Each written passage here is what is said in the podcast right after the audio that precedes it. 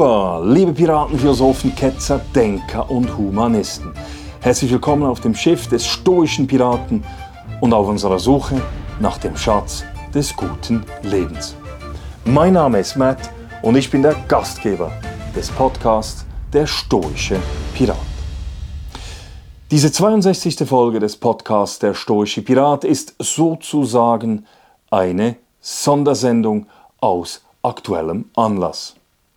Ich diskutiere nämlich mit Dr. Fritz Kehlin über den Ukraine-Konflikt. Dr. Fritz Kehlin ist Militärhistoriker und Politikwissenschaftler und er arbeitet für die Allianz Sicherheit Schweiz. Er ist auch ein ausgewiesener Experte zum Thema der Ukraine.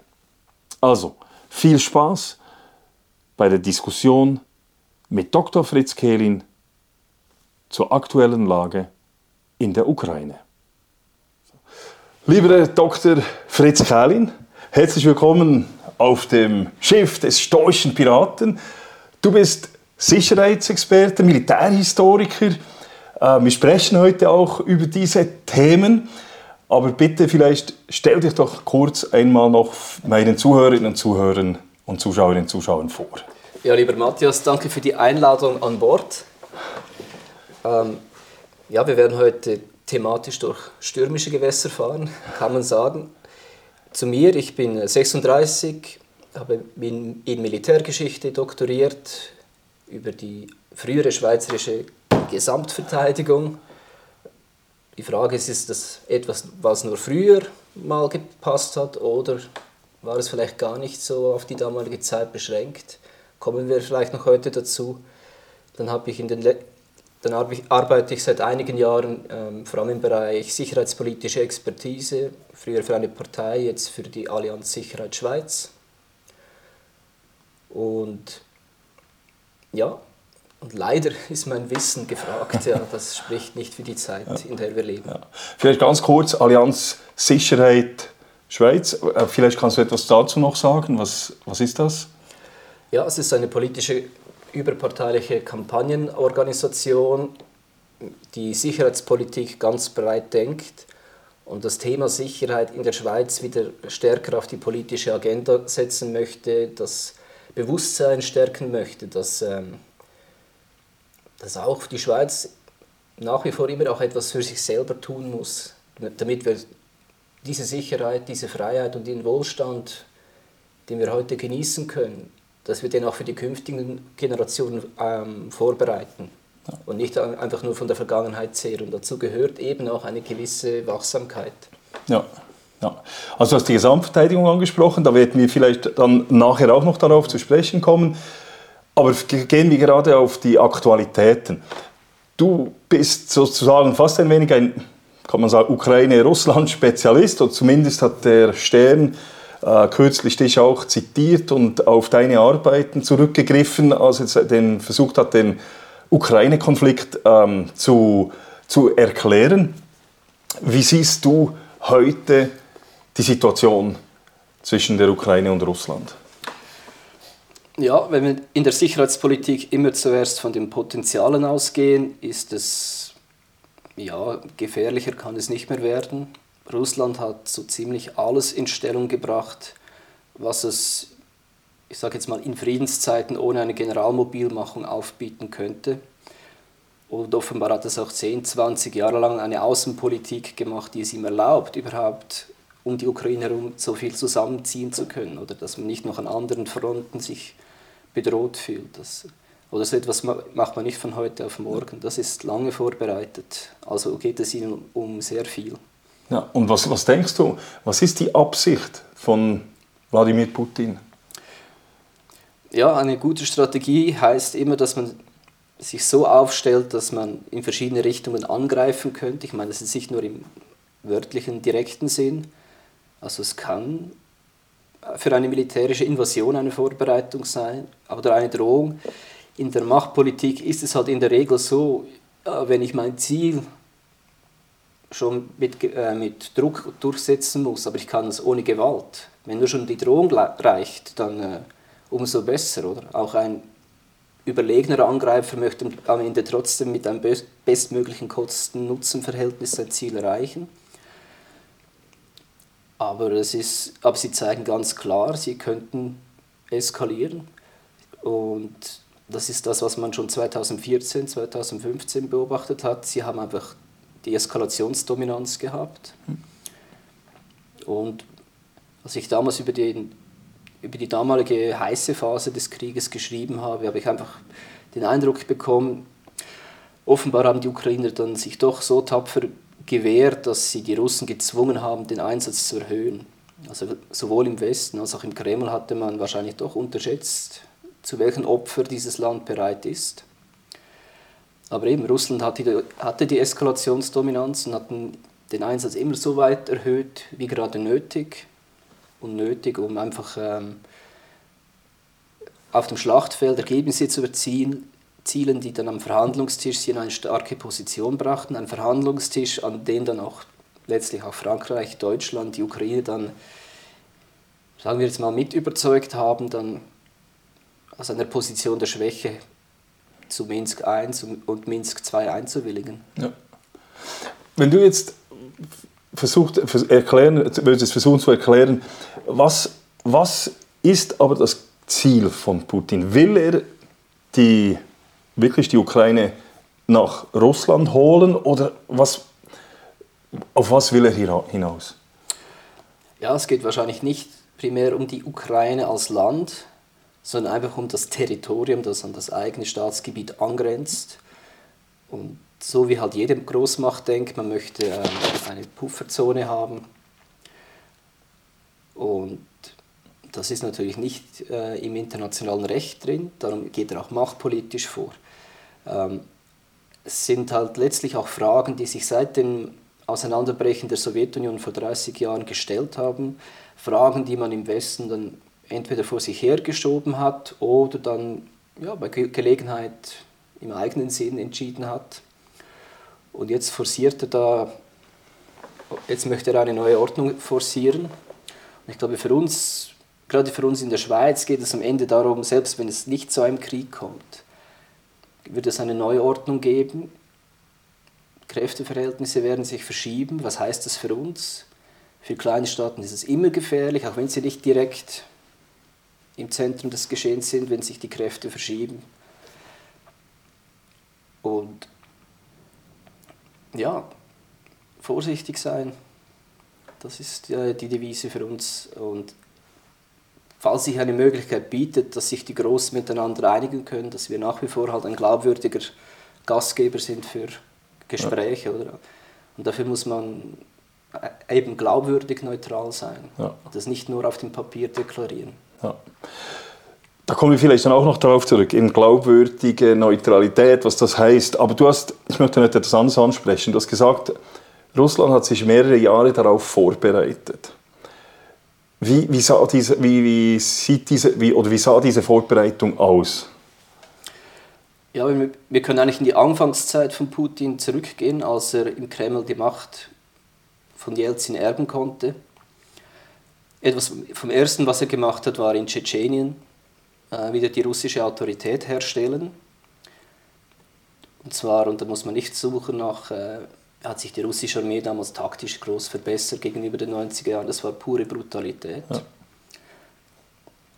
Dann hat er im Landesinnern er hat die Macht der Oligarchen, das haben wir insoweit gebrochen, hat einfach das Monopol des Staates, der Staatsinteressen wiederhergestellt, mit Hilfe des einzigen Instrumentes, das er damals noch hatte, eine ja. Justiz und ein Geheimdienstapparat, die eben nicht nach unseren Maßstäben mit Checks and Balances arbeiten, sondern wirklich dann einfach quasi Schere, Stein, Papier oder mit diesem ja. Stein die Schere der Geldmacht der Oligarchen an einem Exempel gebrochen.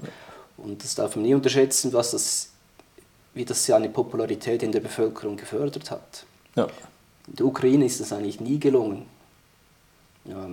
dass die Politik wieder quasi die, die oberste Gewalt im Staat bekommen hat. Und es baut sich dann immer auf. Und dann 2008 macht die NATO das Angebot an die Ukraine, Georgien eines Tages aufgenommen zu werden, ähm, gegen den Widerstand von Deutschland und ich denke auch Frankreich. Ja. Das muss man hier schon sagen, ist nachher wieder wichtig. Und dann hat er erstmal am kleineren der beiden Länder ein Exempel statuiert, in Georgien. Georgien ist ihm auch ein wenig in die Falle getappt damals. Und ich, ich darf sagen, ich, ich habe damals schon gesagt, aber jetzt ist etwas passiert. Oder? Sie fangen wieder an, mit militärischen Mitteln ihre Ziele durchzusetzen. Aber im Westen stand damals die Finanzkrise im Vordergrund und viele auch Experten auch in staatlichen Behörden Experten haben gesagt, ja, das war wahrscheinlich eine Fehlkalkulation. Oder man hat sich im Westen darüber ausgelassen, wie, dass die russische Armee ein wenig veraltet sei. Aber das ist, ja, wir haben jetzt gerade die Olympiade gehabt. Oder ich glaube, wenn jemand gewinnt im Sport, dann sagt man, ja, aber du hast nicht die neuesten Turnschuhe an. Das, und das geht es ja nicht. Ja. Und wir sehen also, ja. er hat dann immer nach und nach, sobald er sich stark genug gefühlt hat, hat er wieder das nächstgrößere Projekt angenommen. Und dann eben die Ereignisse in der Ukraine, die sich auch lange abgezeichnet haben, wo als Janukowitsch dann 2013 gemerkt hat, bezüglich EU-Assoziierungsabkommen, ja, ich glaube, ich muss den Drohungen aus dem Kreml mehr glauben als den Versprechungen aus Brüssel. Und das hat dann die ganze Spirale in, in Gang gesetzt. Und dann auch dort, ja, 2014 Krim, konnte man sagen, ja, die Russen wollten keinen Krieg. Sie haben die Krim dann sehr kampflos und geschickt einfach eingenommen. Und auch im, dann haben sie es im, im Donbass, hat es angefangen mit den Provokationen. Und auch das war gut vorbereitet. Sie hatten rund um die Ukraine herum damals auch Truppenmanöver, einfach quantitativ zwei, dreimal weniger als sie, als sie jetzt heute haben. Und das hat die ukrainische Armee gezwungen, im Norden des Landes, gegenüber der Krim, ein bisschen auch noch gegenüber Transnistrien, überall dort Gegengewichte zu bilden. So, und da war genau der Donbass war eigentlich dann entblößt. Und hat, das hat dort ein Vakuum geschaffen, in dem dann diese relativ leicht bewaffneten Kräfte sehr schnell sehr große Gebiete oder viele Städte unter Kontrolle bringen konnten. Und ja, wenn man heute über, ja, der Krieg ist immer mehr im urbanen Gebiet, wenn man das sagt, muss man sagen, ja, und wehe, der Gegner ist zuerst in einer Stadt, weil dann brauche ich fünf, zehnmal mehr Kräfte, ja. um dann diese Stadt wieder zurück zu, unter Kontrolle zu bekommen, mit allen Kämpfen und Verlusten, die, die damit verbunden sind. Also wir sehen, die haben immer wieder den Einsatz erhöht. Und wie gesagt, als die Ukrainer dann schon nahe dran waren, die Separatisten zu besiegen, haben, sie dann, haben die Russen dann angefangen mit eigenen regulären Truppen in die Ukraine einzudringen. Übrigens im August am, Tag der, am Unabhängigkeitstag der Ukraine. Also okay. eine sehr klare Botschaft damals. Ja. Und haben dann, bis sie ja dann ein Gebiet arrondiert haben, das diesen beiden selbsternannten Volksrepubliken so ein bisschen eine Lebensgrundlage gibt. Ja. Ja. Eben, du hast gesagt, der Druck wurde immer etwas erhöht von Russland. Sie haben immer mehr gemacht. Wie Sie, ich habe auch gehört, Sie haben sich auch wirtschaftlich darauf vorbereitet, Reserven angehäuft, Gold und so weiter. Ähm, ist das so? Wie, wie, wie kann Russland reagieren, wenn jetzt der Westen Sanktionen verhängt? Ja, das war die nächste Lehre aus den Jahren 2014, 2015. Den Sanktionen, die sie dann bekommen haben, die spüren sie schon. Und seither haben sie konsequent ihren Finanzplatz quasi auch gehärtet. Sie haben sozusagen auch darauf verzichtet, ähm, finanzpolitisch mehr Stimuli in die Wirtschaft hineinzugeben, um sich stattdessen Goldreserven anzuhäufen. Also quasi diese nicht-militärischen Kriegsvorbereitungen sind fast noch ein eindeutigeres Zeichen, dass sie hier sich wirklich auf einen Ernstfall, einen neuen einstellen. Und ja, es sind nicht mehr die 90er Jahre. Das heißt, wenn der Westen ein Land boykottiert, dann ist es quasi wie man dann so schnell sagt, international isoliert. Es gibt, ja, die, es ist langsam eine multipolare Welt und, und dann gibt es noch andere Partner oder Zweckallianzen mit China oder wem auch immer. Also eben die, der Westen hat nicht mehr diese ökonomische totale Übermacht, mit der er nach Belieben ähm, ein Verhalten erzwingen kann. Ja. Wenn man es dir zuhört, dann hat man das Gefühl, man hätte eigentlich die, die heutige Situation vorhersehen können. haben diesbezüglich die westlichen Länder äh, versagt? Hätte man vorher reagieren müssen? Hätte man vorher deeskalierend überhaupt wirken können? Hätte es eine Möglichkeit gegeben, diese Situation, wie sie heute ist, zu verhindern? Ja, es gibt eine, es, oder es hat eine Ideallösung gegeben, die vor allem den Deutschen und wahrscheinlich auch Gorbatschow Anfang der 90er vorgeschwebt hat, dass man quasi in der ganzen Nordhalbkugel einen gemeinsamen Sicherheitsraum schafft, dass man wirklich nicht mehr gegeneinander rüsten muss und sich auch in andere Richtungen äh, orientieren kann. Das waren damals primär die USA, die aber eher in einer Siegerlogik ähm, operiert haben. Und immer auch im Zusammenhang mit den eigenen innenpolitischen Entwicklungen, die sich auch ausgewirkt haben auf die US-Außenpolitik, dass auch die Amerikaner selber ihre letzten Zurückhaltungen im Laufe der 90er, Nuller Jahre abgelegt haben, eben in einer Position der Stärke, mhm. gegen die Warnung auch der engsten Verbündeten und die expliziten Warnungen aus Russland. Ja. Ähm, also quasi die tiefen Ursachen, die Schuldfrage könnte man jetzt primär bei den Amerikanern sehen. Das russische Reagieren oder der heutige russische Druck ist natürlich dann nicht gemäß internationalen Spielregeln, aber eben da hat auch der Westen in den letzten 20, 30 Jahren in verschiedenen Ländern halt seine Glaubwürdigkeit auch verspielt. Ja.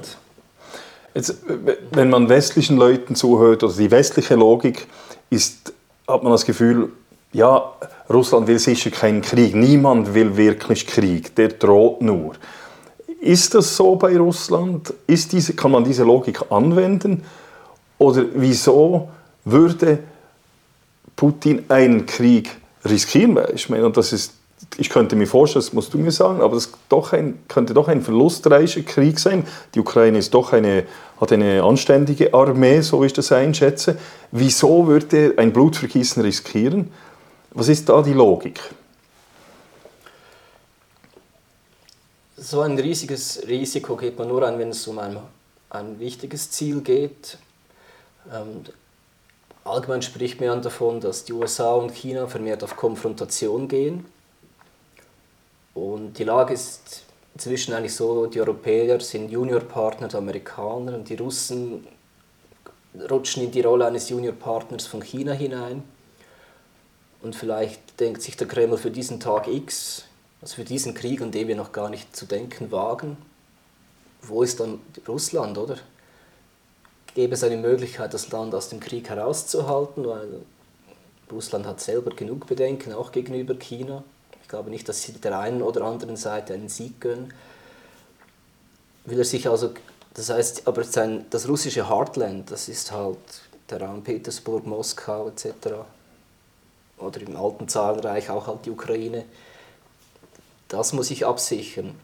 Und wenn ich das, bekomme ich das auf diplomatischem Weg, dass man sich da gegenseitig einigt auf Interessenszonen. Falls nein, scheint es so, dass man jetzt bereit ist, sich halt dann das Gebiet zu holen, das man braucht als Knautschzone. Oder respektive auch einfach so viel Unruhe und ungelöste Konflikte zu erzeugen, dass das unmittelbare Vorfeld nicht NATO-beitrittsfähig ist. Eigentlich seit Georgien 2008 spielen sie die Beitrittskriterien der NATO gegen ihre ja. Expansion aus. Und also könnte es, kann es sein, so wie ich das jetzt verstehe, dass Russland vielleicht längerfristiger denkt als der Westen?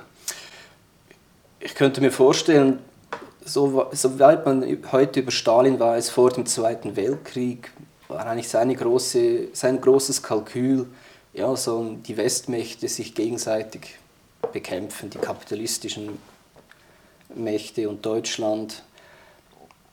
Und dann, in dieser Logik war dann auch der Pakt mit Nazi-Deutschland ein genialer Schachzug. Ja.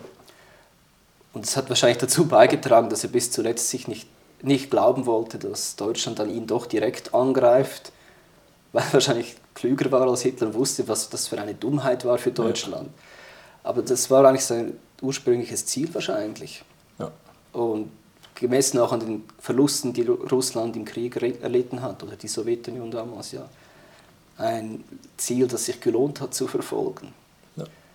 Und im russischen Denken ist Krieg immer noch eine Option und sie haben einfach eine andere Herangehensweise. Ja. Über die letzten 20 Jahre, wenn der Westen dann doch irgendwann Krieg gemacht hat, äh, geführt hat, dann waren es meistens enorm ambitionierte, hehre moralische Ziele, die man kommuniziert ja. hat, aber mit möglichst wenig Truppen, möglichst nur aus der Luft, möglichst BTA, keine eigenen Soldaten dürfen sterben. Ja, wir helfen den Kosovo-Albanern schon, aber ich riskiere keinen einzigen Piloten, ich fliege ja. auf 5000 Meter Höhe und ja. Wie gut man dann noch trifft, etc. Russland geht anders daran, sie machen begrenzte Ziele und setzen dann genug Mittel ein. Und so haben sie in Georgien, in Syrien, damals auch in Tschetschenien halt, äh, ja. Also lieber jetzt ein, einen gewissen Blutpreis zahlen, aber ich erreiche das Ziel dann auch, ja. damit es sich aus der Staatslogik das, das Opfer gelohnt hat. Ja.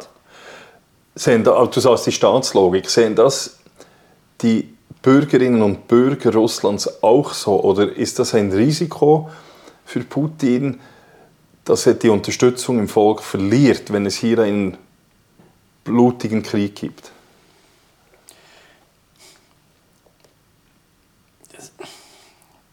Ich glaube, wir müssen vorsichtig sein, wie viel Gewicht wir, wir dem geben wollen. Ähm, auch in westlichen europäischen Ländern gibt es eine Staatsräson und der Staat hat manchmal oder meint, er sieht sich in einer Verantwortung, die seine Bürger vielleicht nicht nachvollziehen können. Und ein Stück weit ist jeder Staat darauf angewiesen, dass ihm die Bürger so weit vertrauen. Also ich, ich, gehe, ich befasse mich nicht zu sehr mit dem, ich war auch schon in Russland, die Menschen sind dort nicht schlechter oder besser als wir. Und wir sind auch nicht besser oder schlechter ja. als sie. Aber ähm, sie haben bisher, sagen wir so, die, die letzten militärischen Abenteuer des Kreml haben Resultate gebracht, was im Vergleich zu den westlichen Interventionen. Man hat immer davon gesprochen, Fluchtursachen vor Ort mhm. zu bekämpfen. Und jetzt erfolgen eigentlich die Migrationsströme aus oder genau über jene Länder, die man eigentlich stabilisieren mhm. wollte. Mhm. Und es fällt auch auf, dass zurzeit in Europa niemand auf die Straße geht und demonstriert. Ja. Ähm, offenbar ist man, hat man in der westlichen Gesellschaft nur noch an die eigene Seite moralische Ansprüche. Ja und hat es den Russen, den Russen gesteht man das quasi ja. zu. Ja. Also auch etwas, was mir aufgefallen ist, oder? wenn die USA etwas machen, wenn Israel etwas macht, dann ist die Friedensbewegung sofort auf der Straße und hier schweigt sie. Also das ist auch etwas, was habe ich mir auch überlegt, warum ist das so? Ist es uns egal oder, oder ist es eben, weil wir etwas, weil es eben nicht Amerikaner und Israelis sind? Also, das ist eben ähm, als Historiker oder wenn man in der Sicherheitspolitik ist, denkt man eigentlich nicht äh, in gut und schlecht, man sieht einfach nur Potenziale und Akteure, man sieht das relativ abstrakt. Und überlegt auch immer, wenn man selber in diese Situation kommt. Und ja, es ist schon bizarr, dass wir jetzt in der Schweiz wird für eine Initiative Geld, äh, Stimmen gesammelt, die für die Schweiz quasi eine Verteidigung will, wie sie jetzt die Ukraine hat, nämlich eine ohne Luftverteidigung, also die ukrainische Armee, vielleicht um das noch ja. kurz zu sagen, das Heer hat natürlich schon gewaltige Fortschritte gemacht gegenüber vor sieben, acht Jahren. Aber die Luftwaffe und, das, und die Marine sind, sie waren damals schon in einem traurigen Zustand und sind heute, glaube ich, nicht viel besser aufgestellt. Okay. Und für ein so großes Land, wenn man als quasi 300 Grad herum bedroht ist, ähm, wenn ich dann wenigstens nicht, nicht mal in der Anfangsphase glaubwürdig meinen eigenen Luftraum schützen kann, dann gibt es für die Ukraine keine militärische Option, die auch nur annähernd, äh, sage ich mal, attraktiv ist. Ja. Es ist einfach nur ein Kampf ums Überleben und zu ja. zeigen, man gibt sich nicht auf, aber, aber wenn sie konventionell kämpfen, werden sie wahrscheinlich auseinandergenommen und dann gibt es noch Leute im Westen, die sagen, ja, dann sollen doch die Ukrainer einen Guerillakrieg führen. Ja, ist kein Problem, ja.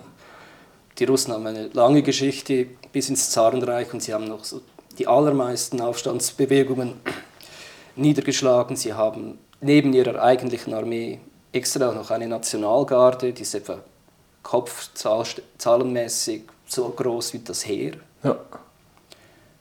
Die genau dazu da ist, im eigenen Land oder vielleicht auch in eroberten Gebieten dann die eigene Ordnung durchzusetzen und der kämpfenden Truppe den Rücken frei zu halten. Ja. Also, ja. also Sie haben neben der Armee noch ein gleich großes Heer Nationalgarde, auch noch wieder professionelle Soldaten oder Gendarmen oder was sind das? Ja, also Russland hat ja schon immer, hat immer sehr viele diverse Truppen des Inneren, Innenministerium, OMO, äh, Grenzschutz, FSB-Truppen, aber die wurden dann zusammengefasst in eine eigene Nationalgarde, nennen sie, die Rosgvardia. Die hat eine separate Befehlsstruktur und deren Oberbefehlshaber ist ein engster Putin-Vertrauter und ist dem Präsidenten direkt unterstellt. Okay.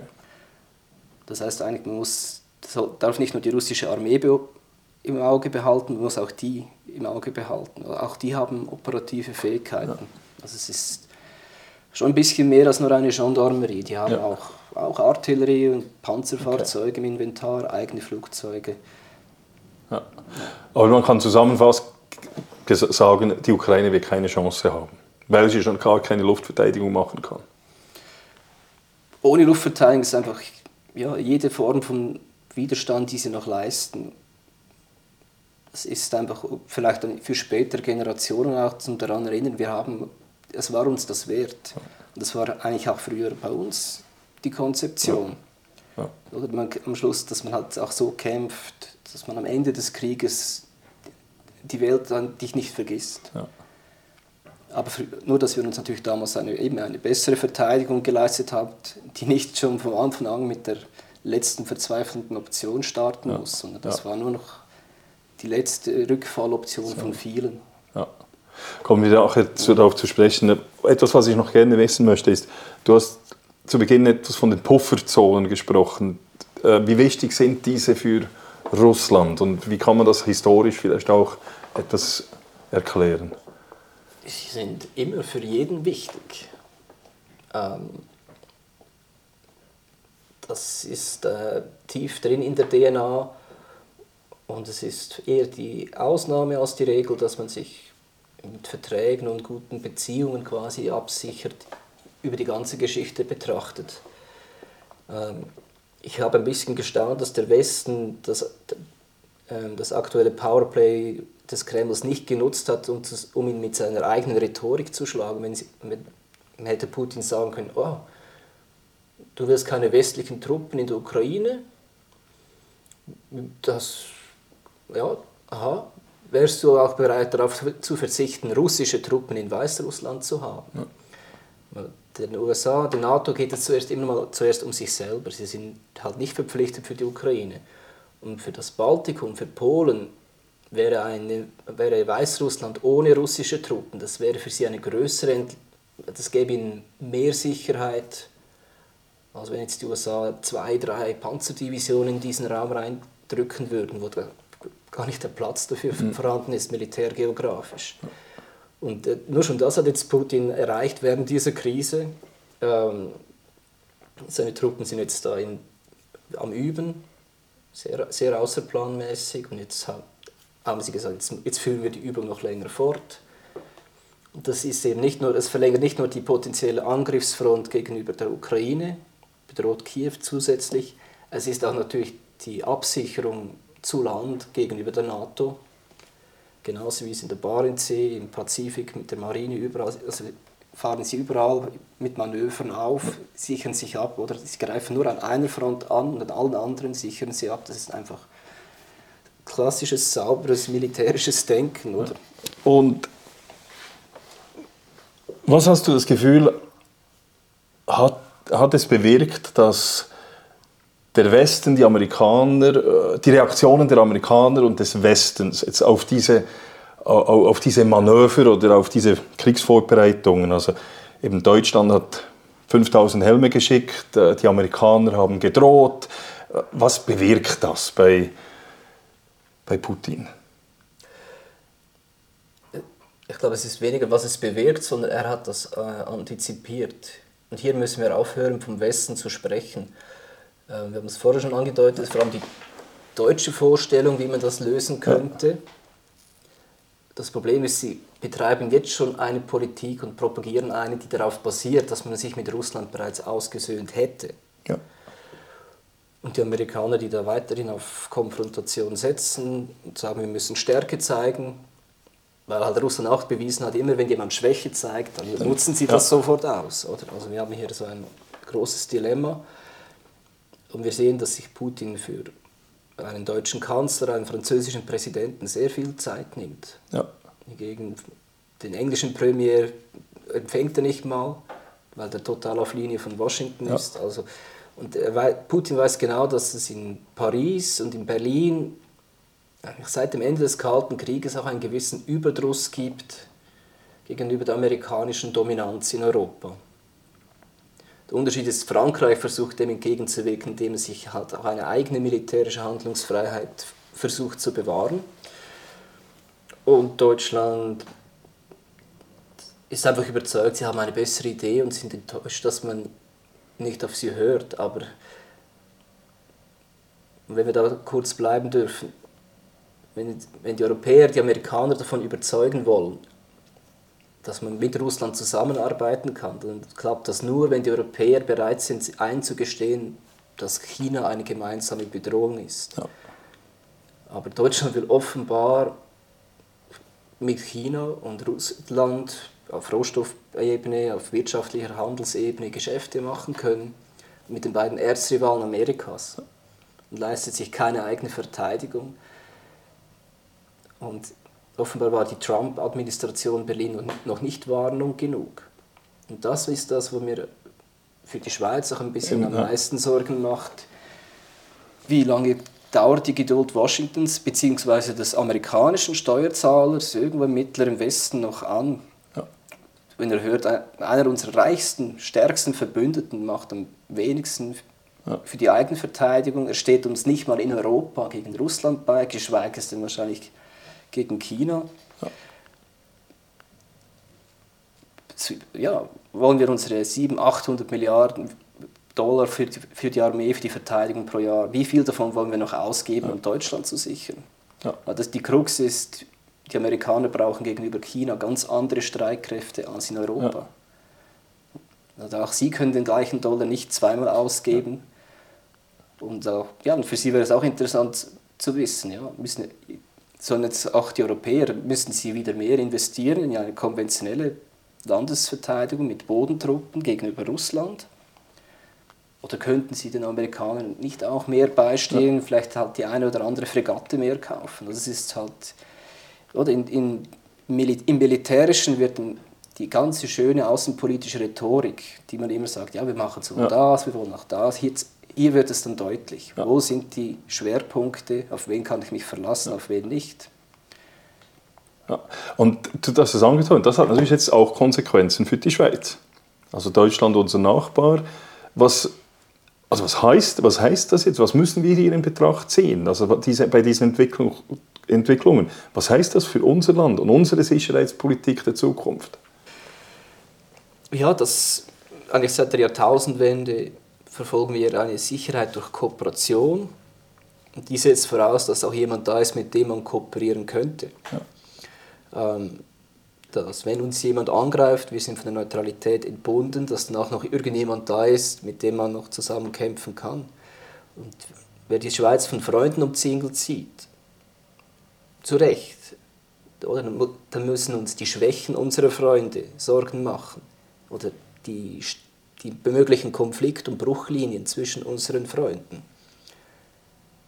Wenn, ja, was, wenn eines Tages im Laufe der nächsten zehn Jahre mal irgendein US-Präsident sagt, ja, sie könnten aus Europa fast genauso schnell abziehen, wie wie sie Afghanistan, Syrien, Irak verlassen haben, weil vielleicht einfach der innenpolitische Druck groß ist, beziehungsweise weil sie halt auch strategische Prioritäten setzen.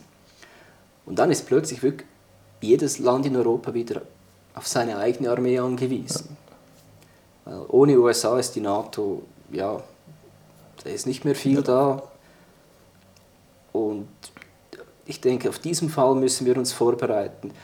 Das Gute ist, das ist nicht etwas, das gleich von heute auf morgen passiert, aber es ist etwas, das man halt immer im Hinterkopf haben muss. Und das war immer eigentlich die Strategie der Schweiz. Für uns waren, wir hatten zwei gefährliche Momente in unserer Geschichte. Beide haben mit Frankreich zu tun. Ja. Französische Revolution. Jahrhundertelang war die Schweiz eigentlich so, war Frankreich so ein wohlwollender Hegemon für die Schweiz. Wir haben Söldner geliefert und sie haben uns da Privilegien und äh, Schutzgarantien gegeben. Wir brauchen keine Kavallerie, keine Artillerie, weil das hätte Frankreich geliefert. Plötzlich, innerhalb ein, zwei Jahren, wird aus diesem wohlwollenden Hegemon ein ideologisch motivierter Aggressor. Und zehn Jahre später sind wir dann besetzt worden. Und auch der Zweite Weltkrieg wurde für uns erst dann wirklich gefährlich, als Frankreich innerhalb von sechs Monaten zusammen, sechs Wochen zusammengebrochen ja. ist. In der Schweiz, nach weltweit war das undenkbar, oder? Und wir müssen, und das hat die damalige Generation nie mehr, nie mehr vergessen. Ja. Man Im Kalten Krieg hat man die NATO dann sehr genau angeschaut und auch einfach die Potenziale verglichen und gesagt, diese NATO kann auch äh, Zweiten machen, wie man in der Schweiz sagt, also verlieren. Und was wollen wir dann im Vornherein auf der moralisch richtigen Seite der antikommunistischen Verlierer sein? Von Anfang an im Zielkatalog von nuklearen Waffen? Man hat auch gedacht, wahrscheinlich äh, die Chance wäre groß gewesen, dass ein Krieg als Fehlkalkulation entsteht und nach ein paar Tagen schon abgebrochen werden muss. Also wäre so vernichtend gewesen. Und die ganze schweizerische Strategie war darauf ausgelegt, dass wir halt nicht schon in den ersten Stunden, Tagen reingezogen werden. Und das hätte ja den Unterschied machen können, ob dieses Land überhaupt noch existiert oder nicht. Und heute müssen wir vielleicht in etwas größeren Zeitraum, aber es geht auch um das. Was tun wir, wenn diejenigen, die, die unsere Werte teilen und unsere Einschätzungen oder Überzeugungen, was ist, wenn die ja, nicht mehr da sind oder wenn sie so beschäftigt sind an anderen Orten? Auch die innere Stabilität in den europäischen Ländern ist auch nicht äh, Gott gegeben. Ja. Äh, es gibt noch viele, der Klimawandel wird seinen Beitrag dazu leisten, nur schon, dass die Migrationsfrage noch mehr zunimmt. Und im Sahel ist im Moment die französische Ordnungsmacht, die ja da quasi versucht, noch ein bisschen die Barriere aufrechtzuerhalten. Während wir alle in die Ukraine schauen, ist dort irgendwie auch alles am Zerbrechen, hat man den Eindruck. Das ist für die Schweiz vielleicht sogar schon direkt relevant. Ja. Also es, es, kann viel passieren und wir haben, wir haben unsere Armee nie gegen jemanden gehabt, sondern damit wir etwas für uns haben. Oder falls wir mal ein Zweckbündnis eingehen müssen, dass wir eben dann auch eine gewisse Stimme haben. Oder, wir sehen es jetzt mit Deutschland, wenn man in der NATO ist, aber nicht annähernd das tut, was das man könnte, dann hat man halt weniger Gewicht, auch ja. wenn wir vielleicht die dritt-, vier größte Wirtschaftsexportnation sind. So, das wär's zum Ukraine-Konflikt mit Dr. Fritz Kehlin. Ich hoffe, es hat Ihnen gefallen. Ich hoffe, Sie konnten auch etwas lernen, etwas mitnehmen von dieser 62. Folge des Podcasts Der Stoische Pirat. Es würde mich freuen, wenn Sie meine Webseite besuchen würden, www.müllermatthias.ch. Sie finden dort auch die anderen 61 Folgen des Podcasts Der Stoische Pirat. Und Sie finden dort auch die Transkripts und in der Regel auch die Quellenangaben zu den jeweiligen Podcast-Folgen. Wenn Ihnen dieser Podcast gefallen hat, dann können Sie mich auch unterstützen. Sie können das tun, indem Sie auf die Webseite www.buymeacoffee.com slash stoicpirate gehen und mir eins, zwei, drei oder noch mehr Kaffees spendieren. An dieser Stelle herzlichen Dank an all jene, die das gemacht, bereits gemacht haben.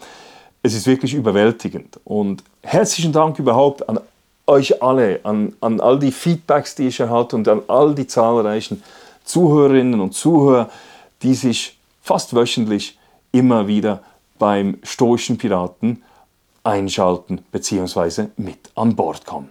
So, das wäre es von dieser 62. Folge. Ich hoffe, dass Sie auch in Zukunft wieder mit an Bord kommen zum, auf das Schiff des stoischen Piraten. Also, macht es gut und bis bald.